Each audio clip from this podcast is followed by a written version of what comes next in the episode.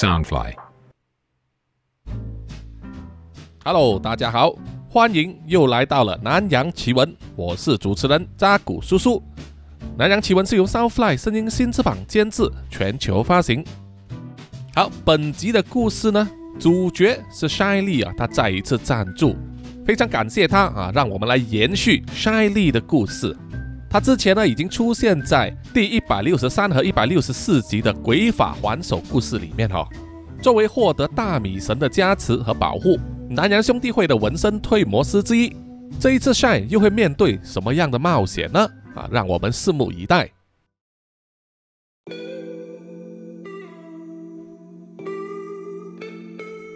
在一个大清早，一名越南大妈骑着她的机车来到了一座法国殖民地时期留下来的建筑物门前。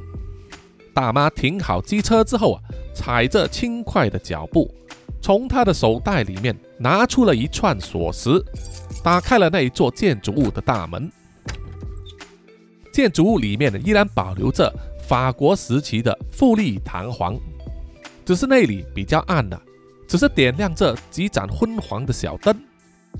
于是大妈呢，就走去旁边，拉开了厚重的窗帘，让阳光可以透过玻璃窗呢，照进了内室。大妈一面拉开窗帘，一面在她经过的地方呢，捡起一些掉在地上的书本、手巾等等啊，也会顺手整理一下椅子上的软垫，看起来已经驾轻就熟了。当她经过一扇又厚又坚实的木门的时候啊，他轻轻地在门上敲了几下，然后大喊一声：“莫里森先生，早安！”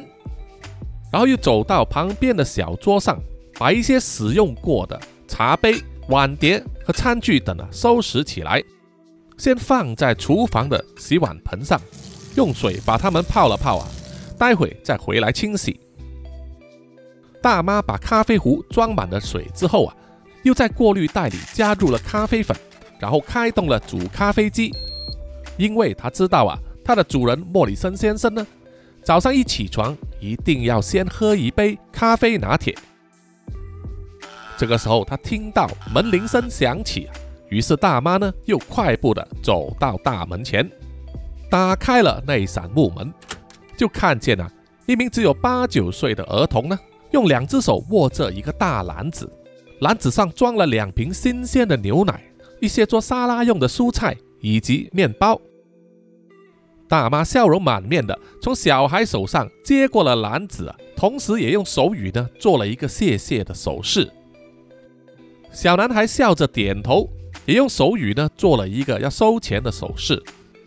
大妈就用手语说：“好的，请你等一等哈。”然后就转身呢提着那个大篮子啊放在餐桌上，然后去找到了自己的手袋，在里面掏出了钱包。准备付钱给那名小男孩，可是当大妈拿出钞票要付钱给小男孩的时候啊，小男孩却做了一个手语，说他没有零钱可以找零。大妈看了啊，顿了一下，然后又在自己的钱包里面啊左右的翻找，就是没有找到足够的零钱来付给小男孩，那该怎么办呢？突然间，大妈心生一计啊。她就用手语告诉小男孩说：“请你再等等，我去看看莫里森先生那里啊有没有零钱。”小男孩微笑的点点头啊，耐心的站在门口等着。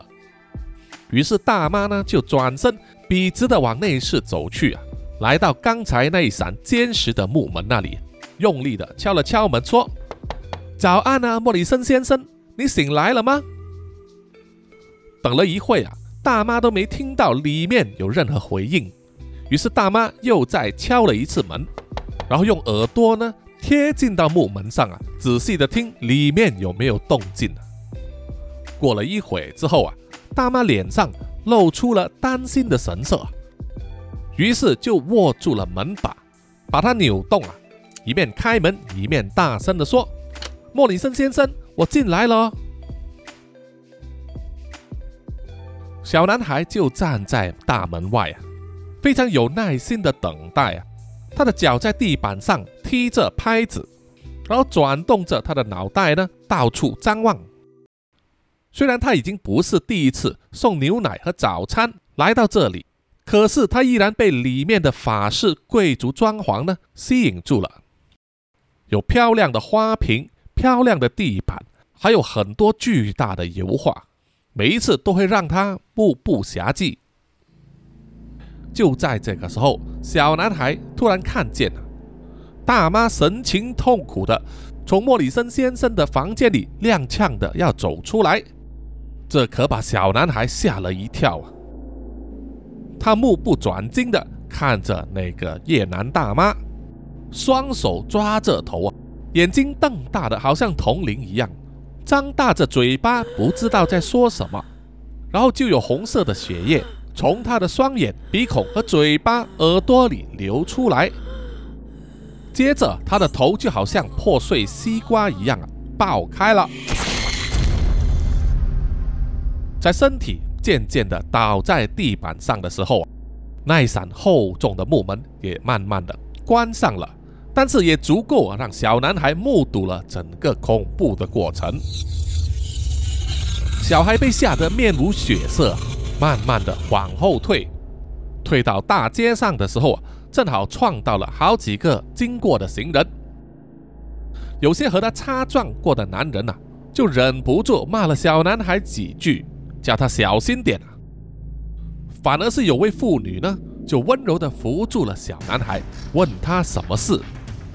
而妇人啊，只是看见小男孩满脸惊恐的举起了手，指向了那栋建筑物的大门。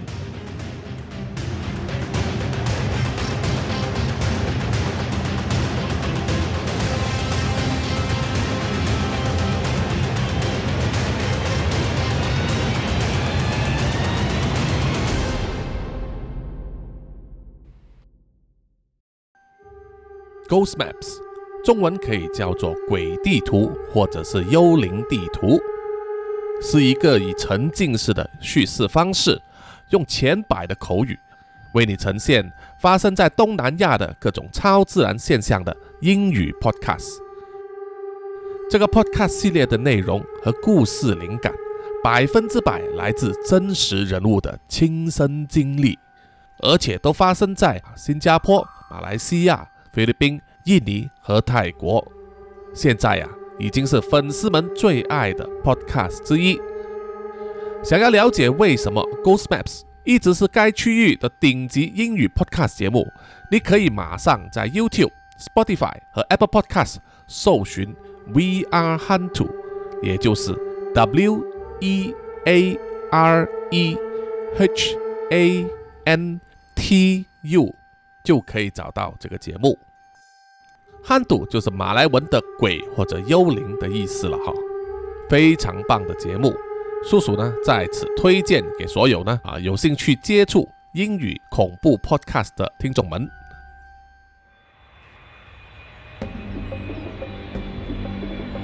Shy 下了飞机之后啊，眼前已经有两名穿着制服的越南士兵在等着他，他们检查了 Shy 的护照，确认了身份之后。就请他上了一部吉普车，在整整半个小时的旅途上，这些军人一句话也没有说，而帅也不问话，他心中还是有些紧张，因为这一次指派给他的任务呢，据说是国家级别的，他还没有直接面对过政治人物、官员或者执法当局啊，所以难免会紧张啊，坐立不安。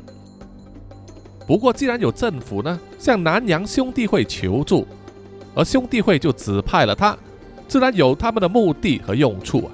所以帅不断的在安慰自己，要放轻松一点。很快，那部吉普车就来到了目的地，是当地政府的办公大楼。在军人的带领之下，帅来到了一间会议室，里面坐了十几人。分左右两边，两派人马的制服和肤色都完全不同。一边很明显就是越南政府当局，而另外一边坐的都是老外啊，有白人和黑人。听他们说话的口音啊，应该就是来自美国的了。会议室里面的人啊，正在争吵不休，当帅走进来的时候，所有人才暂时停止说话，这可让帅呀觉得气氛有点尴尬了。他尽量绷着脸孔啊不说话，然后眼睛呢扫视过在场所有人一遍，然后在一位军人的安排之下呢，在旁边的一张椅子上坐下。这个时候，一名看起来是越南的高阶军官就站起来说话了：“先生和女士们，既然人都到齐了，我们就正式开始吧。在今天早上，时间是零九三零左右，现年五十八岁的家庭女佣阮桂娘来到了富润路第一百五十六号，开始上岗工作。时间到了零九三五左右，十岁的小男孩谭明。”从他家里的杂货店把新鲜蔬菜和牛奶送到了这里。在阮桂娘去拿钱支付给谭明的时候，根据谭明所说，他看见阮桂娘走进去了里面的房间，不久之后就很痛苦的要走出来，然后他的头就莫名其妙的炸开了。早上零九四五，公安局接到投报。于是派出了警员到场。零九五零，两名公安潘世龙和李世贵来到现场，入屋查看。在打开内室的门后不久，突然间头部炸开，倒闭在地上。自此之后，公安局就封锁了现场，并且疏散了周围街道的所有居民。由于这栋建筑物常年只有一名住客。就是美籍研究学者阿当·莫里森博士，因此我们也通知了美国大使馆。这个时候，一名美国的军人站起身来，接过了话题：“谢谢孙少校的说明，我是美国陆军中校布兰登·泰勒。我们必须说明这一点。由于莫里森博士是为美国政府工作，处理很多机密档案。”所以在下一次派员进入那栋宅子的时候，必须由我们美国代表统筹，以及派遣代表进入。希望越南军方能够全力配合。这个时候，另外一名越南的军官就大声地说：“这里是我们越南的国土，任何行动应该由我们越方来进行策划和带领。”泰勒少校就反驳说。请您明白，我们没有意愿要小事化大，也没有必要把它提升到外交的层次。事关屋子里面的所有资产和档案，都是属于美国政府所有，这非常敏感。而且现在我们无法确定莫里森博士是否遇害，我们更加有必要尽快进入现场，确保他的安全。很快，整个会议室又吵了起来。很明显，就是啊，双方都要在这一次的行动之中掌握主控权，而且似乎涉及了某些机密啊，从公共安全升级到了军事层级。在双方吵了一阵子之后，一位看来充满威严的越南军官咳嗽了一声，整个会议室又恢复了平静。那一位是整个会议室里面军阶最高的越南朱少将。朱少将说：“这样吧，为了公平起见，我们两国各派一队由四个人组成的行动小组，一起配合行动。首要的目的是要先确认和保障莫里森先生的安全。第二是要确保肇事的原因，无论是谁或者是哪一方干的事，都绝对不能让他逃出现场。”或者是蔓延到其他的小区。第三，在确认现场安全无误之后，我们自然也会协助美方取回他们留在宅子里面的重要机密文件。泰勒中校，你意下如何啊？泰勒中校听了之后啊，点点头，表示没有异议。然后他就转过头来，面对着晒啊，然后说：“那么我想请问。”这位先生加入我们的会议，到底是谁安排的？有什么用意？朱少将马上回答说：“是我安排的。这位 Shy 是我们的合作伙伴代表，他会参与我们的行动小组，只是一个防范未然。如果没有什么事情发生的话，他不会干预我们的任何行动。泰勒中校皱了皱眉头，疑惑地问：“防范未然是为了防止什么呢？”朱少将啊，只是耸了耸肩说：“就是一些我们可能解释不了的事情。这项安排就只是保险而已。”美军的所有代表啊，都望向了 Shine，议论纷纷，对他投以不信任或者是疑惑的眼光。而 Shine 啊，并不回答，只是默默地看着朱少将，然后轻轻地点了点头，而朱少将也点头回应。于是，这个方案就这样子定下来了。在出发前往现场的时候，Shine 就被安排坐进去朱少将的车里面。朱少将问 Shine 说：“啊，我没有想到南洋兄弟会派来的代表居然那么年轻，现在果然是人才辈出啊。”Shine 用僵硬的笑容来回答：“啊少将先生，您过奖了，我也是听命行事啊。想冒昧的问一下，为什么这一次的行动需要我们南洋兄弟会参与呢？”朱少将深呼吸了一口气，然后说。老实说啊，那一位莫里森博士，我们观察他的动向已经有一段长时间了。他研究的东西非常邪门。老实说，我不希望那样东西会一直落在美国人的手上。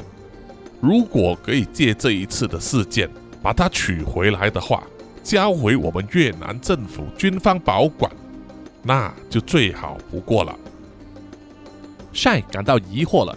因为“邪门”这个字呢，不应该从军人的口中说出来，因为政府或者军人呢都是不信邪的，至少在表面上，他们必须有这种态度。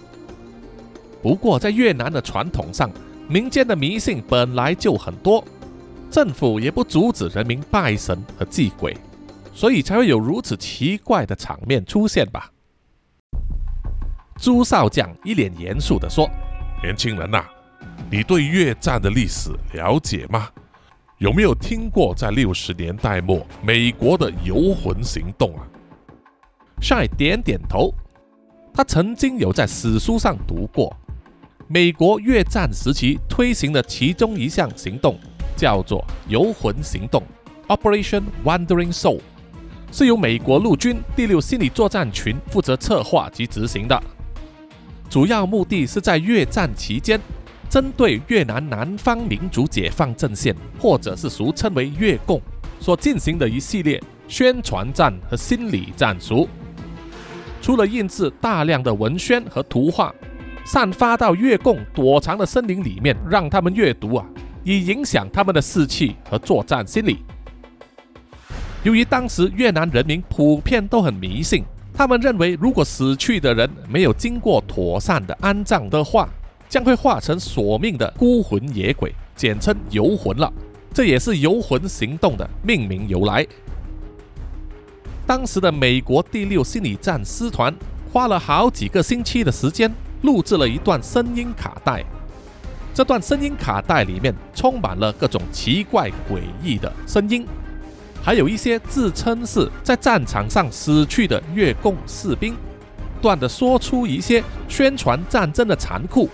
提醒离乡背井出来抗战的越共士兵，他们还有家人、老婆、孩子还在乡下等着他们回家，劝他们早日投降，而不是像这些自称死去的士兵一样啊，变成了游魂，永远无法投胎转世。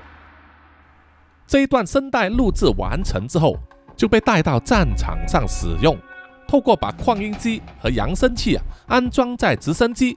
船艇以及士兵的身上啊，在夜晚的时候，不断的在森林里来回播放，借此来打击以及消磨越共士兵的士气。据说这项行动相当有成效，不少越共士兵信以为真，以为真的是死去的游魂，不断的在夜晚嚎叫啊，以及呼唤他们，劝他们投降。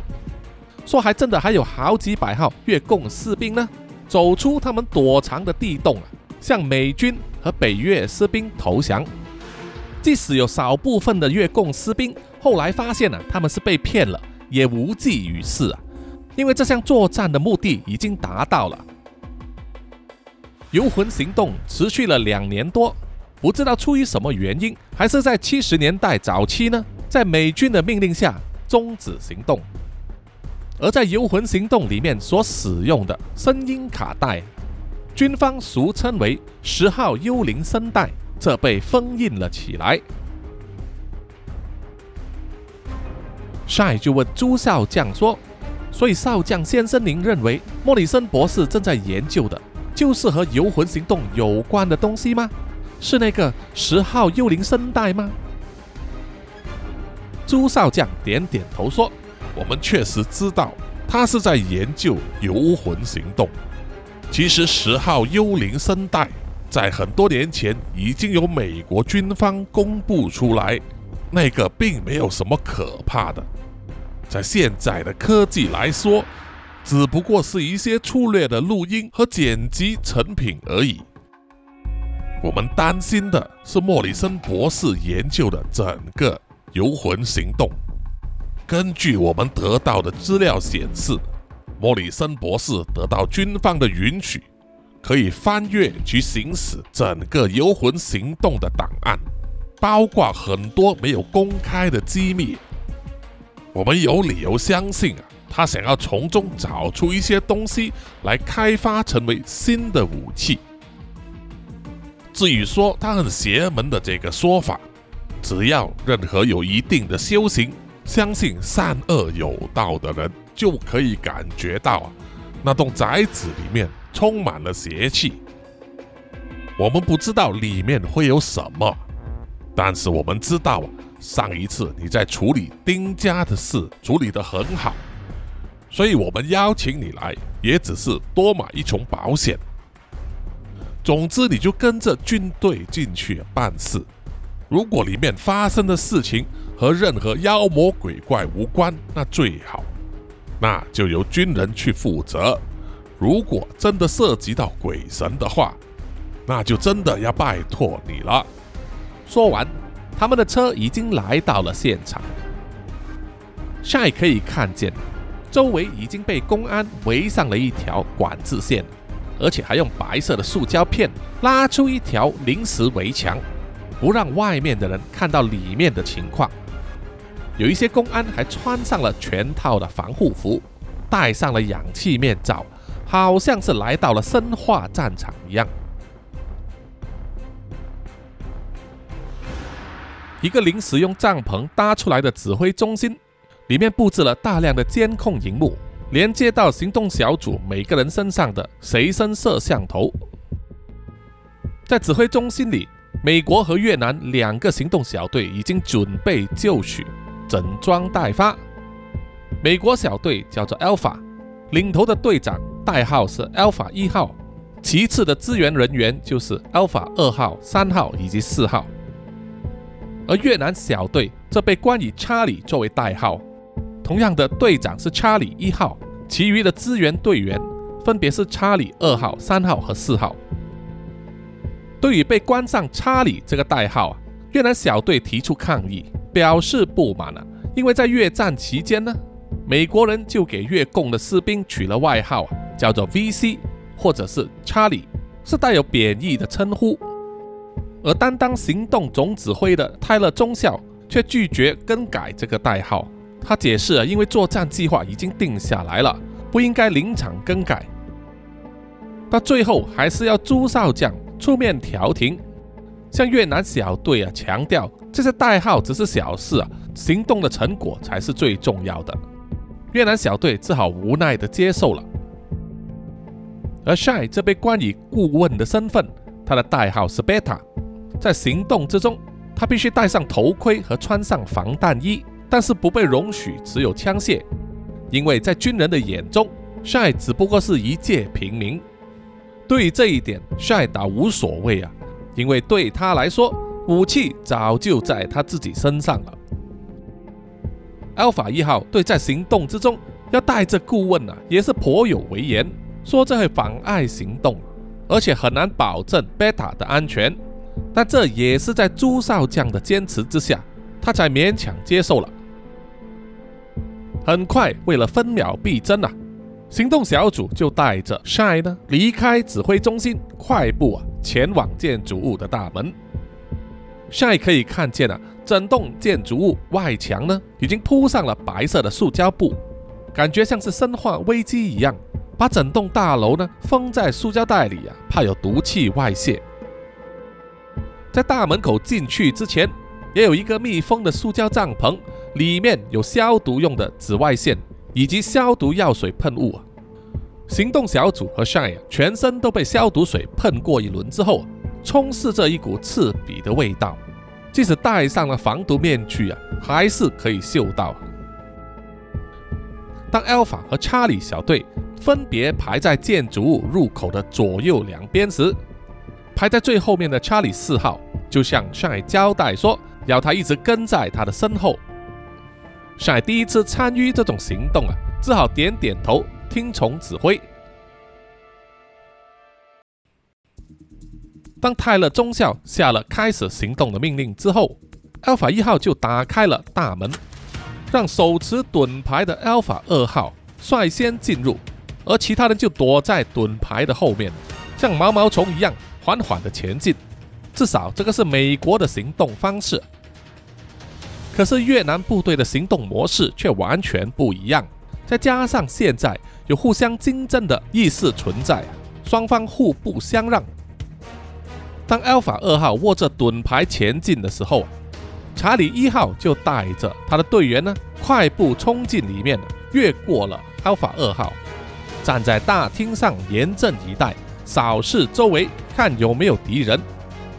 这一点可让 Alpha 一号很不满了，口中不断的嘀咕说：“查理小队是不是赶着投胎呀？”无论如何，Alpha 小队依然坚持自己的模式，一前一后整齐的排列啊，每个人搭着前面人的肩膀，缓缓的前进。查理一号大喊了一声 “Clear”，表示客厅安全了。于是他们又快速的往厨房的方向前进。看见这种情况啊，Alpha 部队就选择走上楼梯去一楼检查楼上的每一间房。而 Shy 跟着查理四号进入了客厅之后啊，并没有尾随他进入厨房，而是默默的观察着躺在地上的公安尸体。可以看见，他这颈部以上啊，已经完全粉碎了。变成细小的肉块四散在周围，怎么看都不像是被子弹爆头的，也不像是被什么钝器呢打碎的。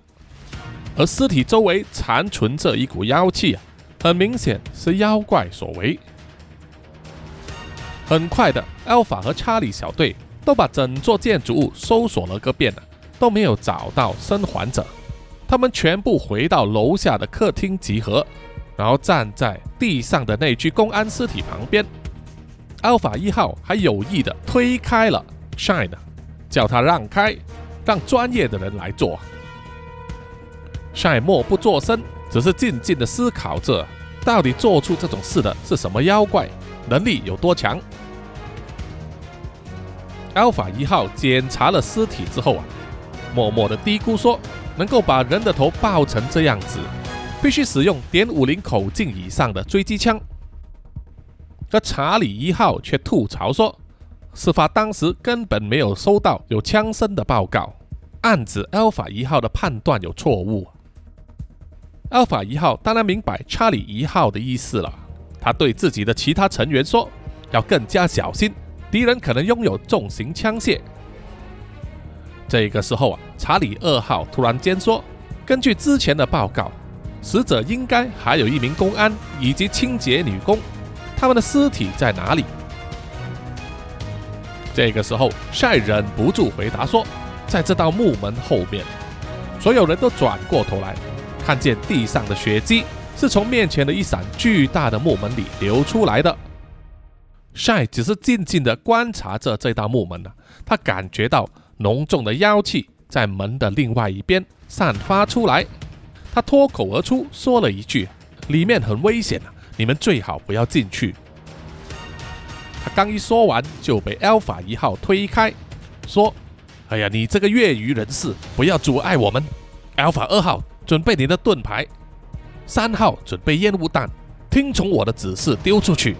还有，打开你们的热源探测器。”一说完，Alpha 小队啊，马上熟练的准备，并且开动了挂在他们来复枪上面的热成像瞄准镜。这种先进的仪器啊，可以让士兵在一片黑暗或者烟雾之中，依然能够看见前方发热的物体，比如说人和动物，借此提升瞄准精度。这种先进的仪器，越南小队自然没有。看见 Alpha 小队啊，白显他们的先进仪器。查理小队只好忍气吞声，让他们采取主动，而这正好也是 Alpha 一号的目的。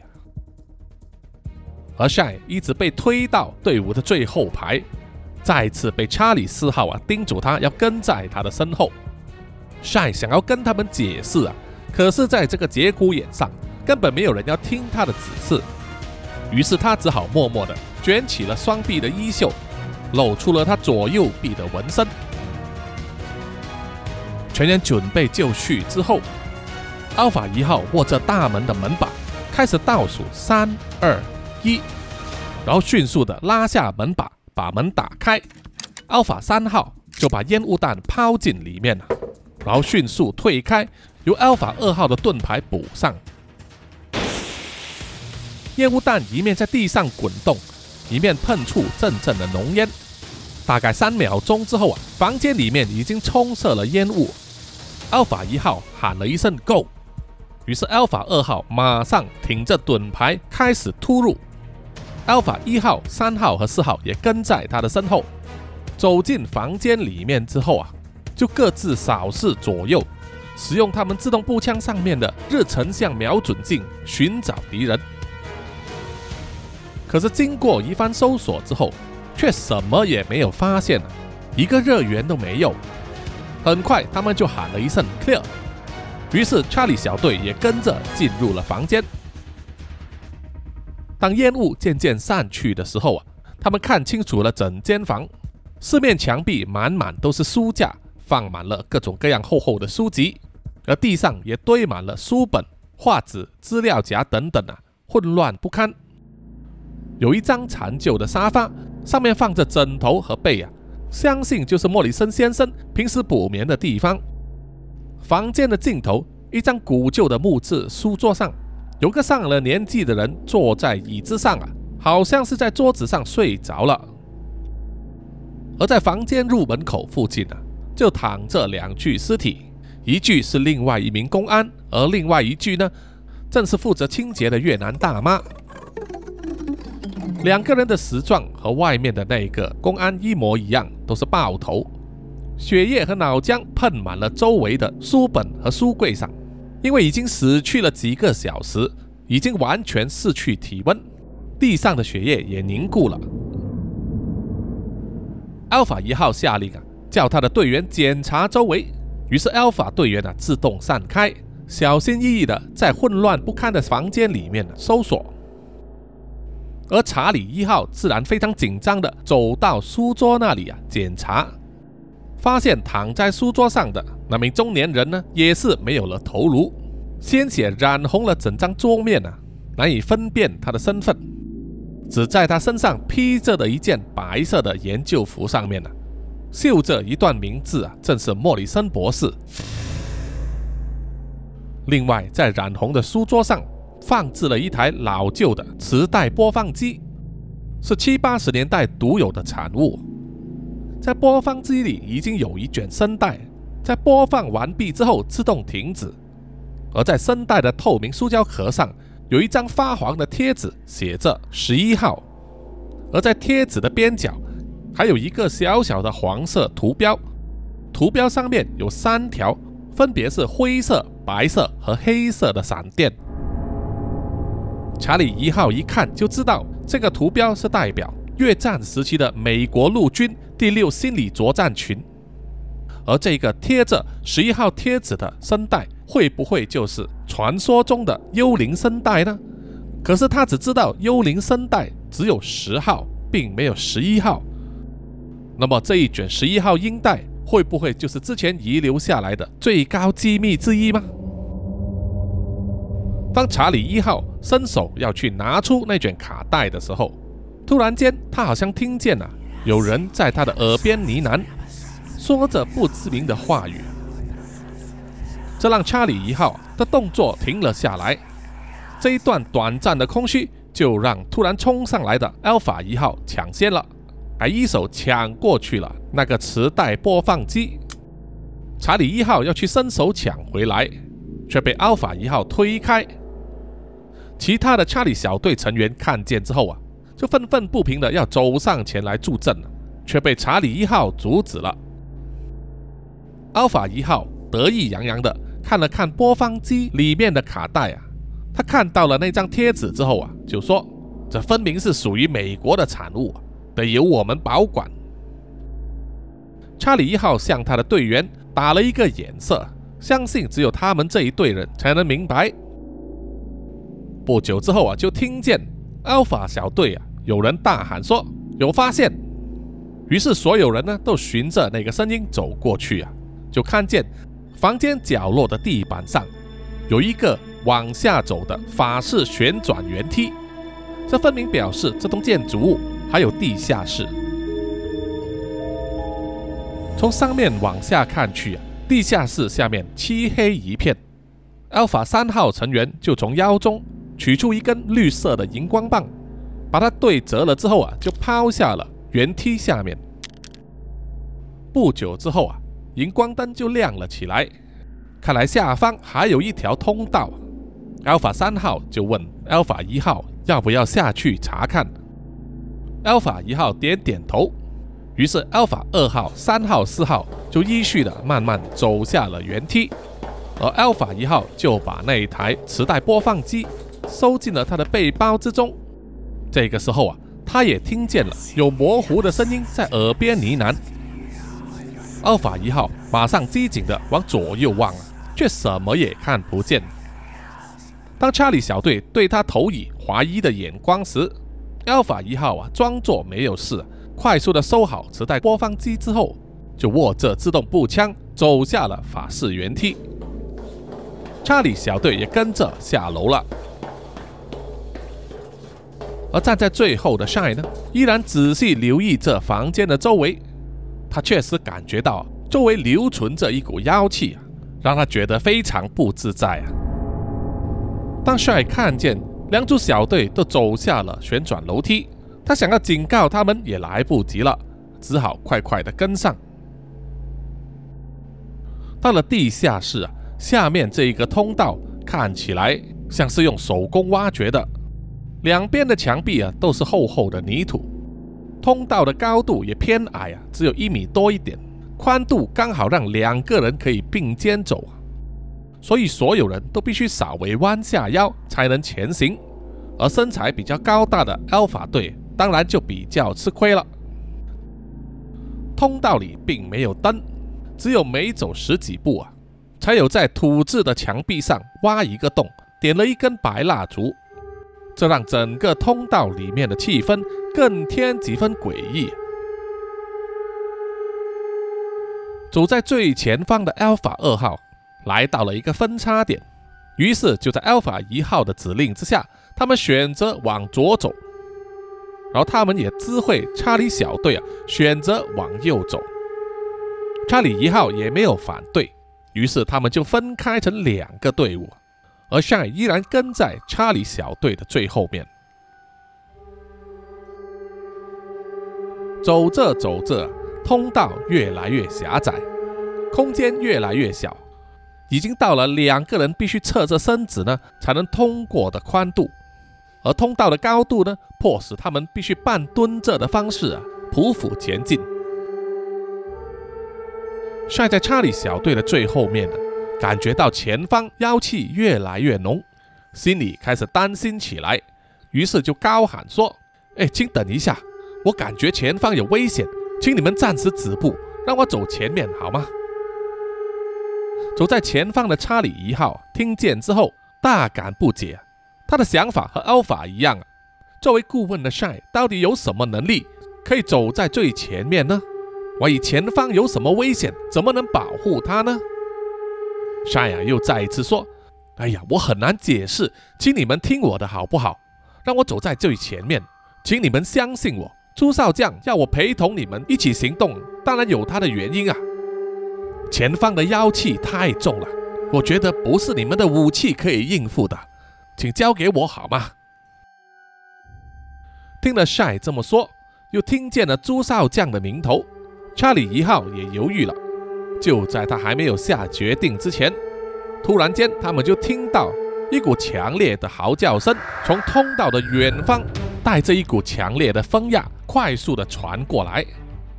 接着，他们就听到一阵呼喊声，然后就是连串的枪声，应该就是来自 Alpha 小队了。帅马上大喊说：“所有人跟着我退后吧！”走在最前方的查理一号马上下令撤退。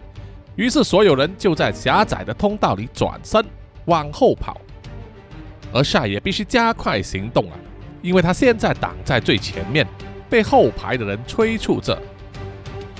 这个时候啊，突然间听见查理一号大喊了一声：“哇，干！那是什么东西啊？”接着就是连串的枪声，所有人都吓了一跳啊，停下了脚步。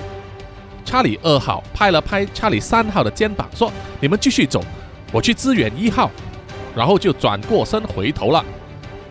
因为洞穴实在是太狭窄，查理三号也看不见查理一号开的枪到底是射向什么东西。于是他继续撤退啊，然后拍着查理四号的背，跟他说：“继续走，继续走。”他们一行人跑着跑着，来到通道比较宽敞的部分，帅就停下了脚步。想要让查理四号越过他先行撤退。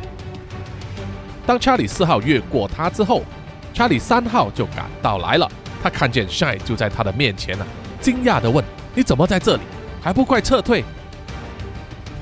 这个时候，从通道的远处传来了一阵惨叫声，他们都听得出是查理一号的声音。查理三号非常担心呐，于是就对 Shine 和查理四号说。你们继续撤退，我回去帮他们。帅想要拉住他，可是怎么样都拉不住。这个时候，查理斯号一脸惊恐的就拉着帅的衣服说：“走吧，走吧，太危险了。”帅实在是忍不住了，他就大喊一声说：“哎呀，我之前都说了，让懂的人来做事嘛。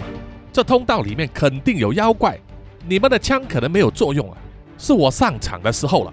你先行撤退吧。”说完，帅右手手臂上“国士无双”四个字的刺青发出了亮光。他把左手按压下去啊，随之就握住了一把剑的剑柄，那是他斩妖除魔用的四剑。看到这不可思议的一幕啊，查理四号都吓呆了。帅呀，就是特地要给他看，证明自己呢是有特殊能力的。正当他要拔剑的时候，卡的一声呢，剑柄就敲到了。通道的墙壁上，而剑身还有一部分依然在手臂里面呢。这个时候，Shine 才发现呢，四剑太长了，在这个狭窄的通道里面很难拔出，而且呢，也会更难发挥出威力啊。于是他又迅速的趁查理四号还没发现他出糗，把剑推了回去右手臂里面，然后从国字刺青那里拿出了两个金属拳套。就是俗称的手指虎，在金属制的厚片上有四个洞，可以让食指到小指抓住。但握在手上的时候，刻满了皱纹的金属棒就横在手指前面，即使打在人的身上啊，其威力也会倍增。那么用来揍妖魔的时候啊，也有特殊的加成。那么这就是晒专用的近战武器。把拳套握好之后，帅拍了拍查理四号的肩膀，然后转过身去，继续深入通道里面。帅以最快的速度半蹲的跑着，很快他就赶到来了查理三号的背后。只见查理三号一面举起他的自动步枪往通道尽头射击，而另外一只手呢，则拉着倒地的查理二号，不断的往后退。帅一面拍查理三号的肩膀，一面对他说：“是我，你快点拉着他撤退吧。查理三号满脸惊慌，像是受到了极大的惊吓，好像还不知道自己要做什么。当他的自动步枪子弹打完之后啊，他的手指依然扣在扳机之上。帅用力拍了拍查理三号的脸啊，跟他说：“镇定一点，听我说，你把二号带出去吧，这里交给我。”查理三号颤抖的身体勉强的点了点头，表示他知道了。于是他们在狭窄的隧道里硬硬的交换了位置，然后帅在帮忙呢，把二号往后拉。在过程之中，他可以看见查理二号虽然是睁大着双眼。可是眼睛、耳朵、鼻子和嘴巴都流血，完全昏迷了过去。这时候，一股强风又从通道的尽头往他们这个方向冲过来。帅感应到后啊，马上做出行动。他挥起右拳打在向他冲过来的东西上，砰的一声爆出了巨响和闪光，然后就是一阵鬼叫。这情景同样也把。查理三号吓呆了，帅回头跟他说：“快撤退啊，这里交给我。”查理三号马上恢复了神智，就拉着查理二号呢往后撤退。而帅又再次转身面对从通道里面向他冲过来的风压，很快他就可以看见，是两团灰白色，像是孤魂野鬼的东西向他快速的冲过来。正当帅要挥取右拳的时候，突然间，身边的泥土墙壁上突然爆开，伸出了一只满是泥泞的手，抓住了他的手臂，让他的拳挥不出去。正当他要反应的时候啊，另外一面墙上也爆出了好几只手，抓住了他的左手臂。这样子的话，当隧道里的幽魂往他冲过来的时候，他就无法做出对应了。他千钧一发的时候啊！帅召唤出了他左手臂的乌龟，张开了乌龟壳作为盾牌，同时也在张开的时候啊，把抓住他的所有泥手呢切断，然后挥过左拳来打在抓住他右臂的泥手上，砰的一声，轻易就将那些泥手呢击碎。同一时间又用乌龟盾牌挡住了冲向他的幽魂。当帅感受到啊左手臂。遭到几次冲击之后，就看见几只灰蒙蒙的手从乌龟盾牌的边缘伸过来，想要抓住他。于是赛急忙用左手呢将盾牌往前推，把灰色的手甩开，再用他右手的拳套啊把这些灰色的手逐个击破。可是即使如此啊，他又感到另外一股风压又从通道的尽头传来。如果一直延绵不绝的话，长久下去并不是办法。他必须设立一个结界，挡住这些妖物继续入侵，好争取时间，让查理小队撤退。于是赛把右手搭在左手臂上，说了一声“安叔神，请借你的羽毛一用。”说完，随手一抓，就抓出几根黑色的羽毛，同时也听见了乌鸦的叫声。看来乌鸦神安叔也会觉得痛。帅把乌鸦羽毛插在插在通道的泥地上，口中念念有词，然后将两个拳套在手中互相碰击摩擦，爆出了火光。火光又变成了燃烧的绳子，帅用手一挥，就把燃烧的绳子呢围绕着通道的墙壁。上下左右画了一个又一个圈。这个时候，迎面冲来的风压越来越强，帅加快自己的步骤，练出咒语之后啊，插在地上乌鸦的羽毛马上燃烧起来。谁知在墙壁周围的黑线也形成了一道火圈，不断往他冲过来的幽魂野鬼啊，撞在这些火圈之后，并没有办法通过。就燃烧起来，发出了惨叫。正当帅舒了一口气啊，以为结界已经成功布下之后，突然间身边的墙壁上又在爆出一双泥手，扣住了他的脖子，并且把他的头推向了另外一边的墙壁。幸好帅有头盔的保护，大大降低了伤害。当帅马上做出反应，举起拳套要打碎抓住他脖子的泥手时，他的脸颊贴着的墙壁也开始碎裂，露出了一张人的脸孔啊，张大了嘴巴，在他的耳边发出了鬼哭般的嚎叫。这一个攻击来的突然又快速，根本闪避不及，而晒也只是本能的挥动了双拳。打在抓住脖子的泥手和墙壁的人脸上，一瞬间就将他们击得粉碎啊！可是晒也被他们的鬼哭直接攻击脑袋啊！一段高频率的声音直接冲击他的头脑，让他整个人晕了过去，鼻子还流出了鲜血。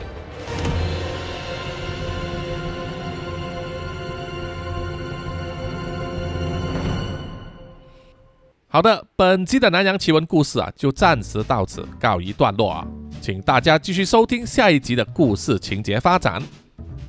有什么意见或者回馈的话，欢迎到南洋奇闻的 IG、Facebook、YouTube、Apple Podcast 还有 Mixer Box 上给叔叔留言点赞哦，谢谢大家。